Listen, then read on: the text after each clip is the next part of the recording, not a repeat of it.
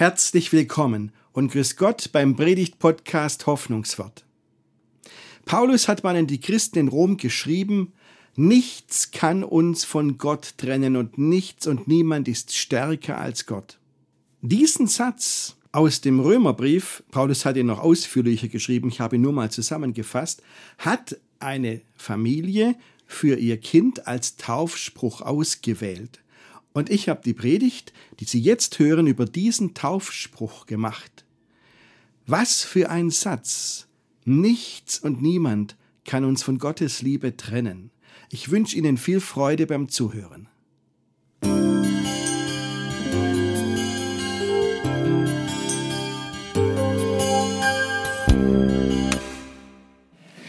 Liebe Gemeinde, liebe Taufamilie, also wenn dann so ein kleines Kind ist, wenn ich sehe, dann ist das zunächst mal pure Lebensfreude.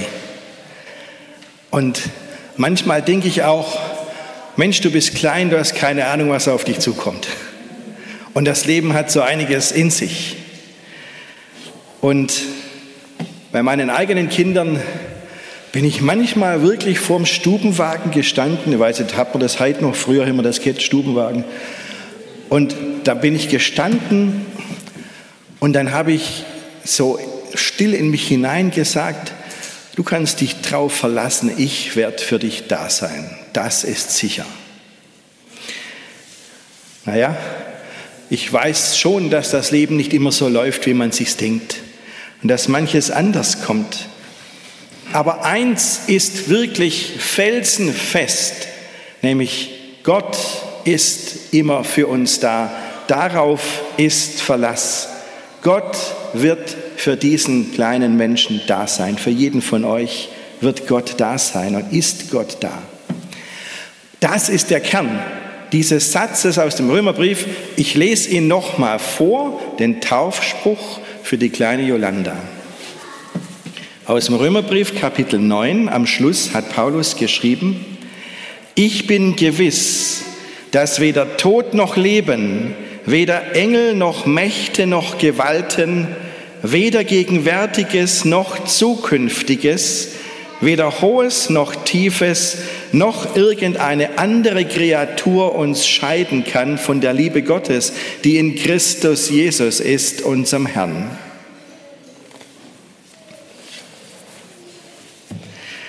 So hat Paulus beschrieben. Ich bin gewiss, jetzt lassen wir mal die ganze lange Aufzählung weg, dass nichts und niemand uns trennen kann von Gottes Liebe, die sich in Jesus Christus zeigt. Das ist gewiss. Niemand und nichts auf der Welt kann Gott davon abhalten, euch zu lieben, sie zu lieben. Nichts, gar nichts.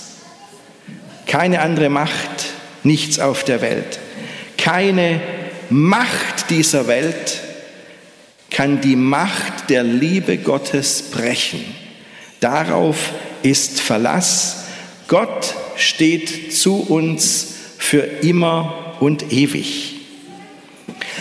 Und jetzt habe ich gerade eben gesagt, lassen wir mal diese ganze lange Liste mit weg. Wissen Sie, das Ausgewöhnliche ist ja, dass Paulus hier so viel aufzählt dass Paulus hier eine ganze lange Liste hat von Mächten, von denen er denkt, das alles spricht eigentlich gegen unser Aufatmen, gegen unsere Freiheit.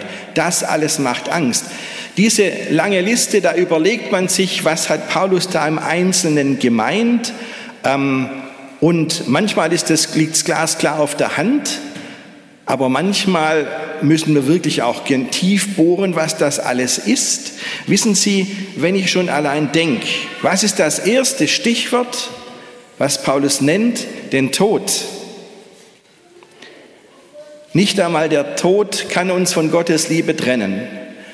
Und ich sage Ihnen, es macht einen Unterschied, ob Sie Hoffnung auf ein Leben nach dem Tod haben oder nicht.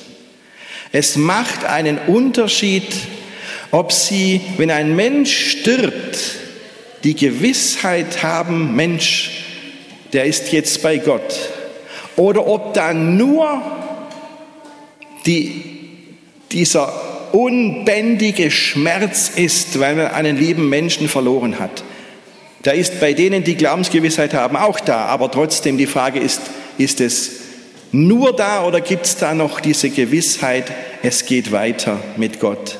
Es macht einen riesen Unterschied. Ich bin an so vielen Tischen gesessen in Trauerhäusern, dass ich das kenne und dass ich das spüre, ob da Hoffnung da ist oder nur der pure Schmerz.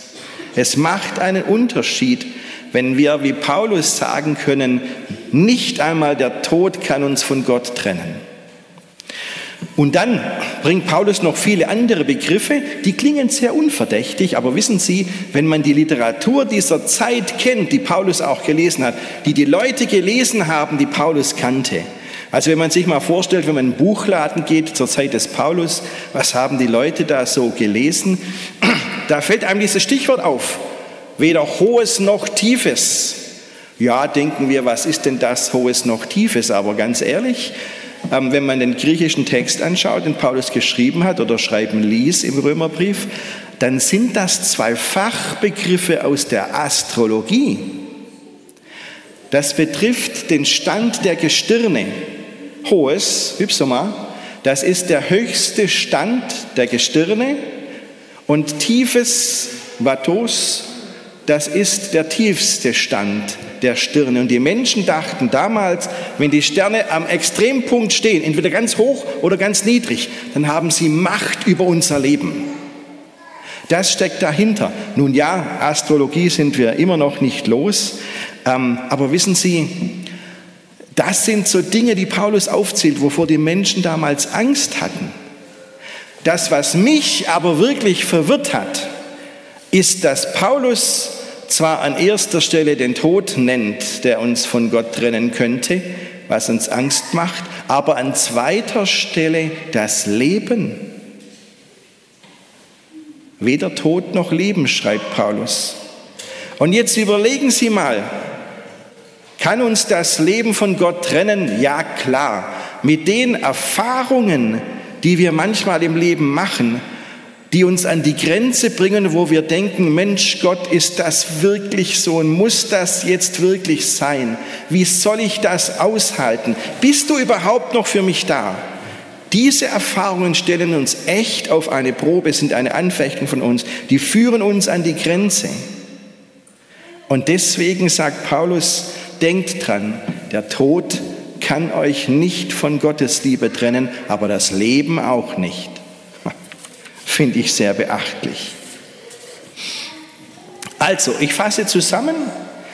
Ähm, was im Einzelnen Paulus alles aufzählt, was den Menschen damals Angst gemacht hat und wo die Menschen damals gedacht haben, dass die, diese Mächte ergreifen uns und packen uns und haben wirklich Einfluss auf unser Leben, das ist gar nicht so wichtig. Wichtig ist, wenn Sie das mal zu Hause durchlesen, diesen Satz und einfach mal nachzählen. Wie viele einzelne Mächte zählt Paulus auf? Antwort, genau zehn. Und damit will er ja zeigen, ich könnte endlos weiterzählen, aber ich zähle mal zehn auf.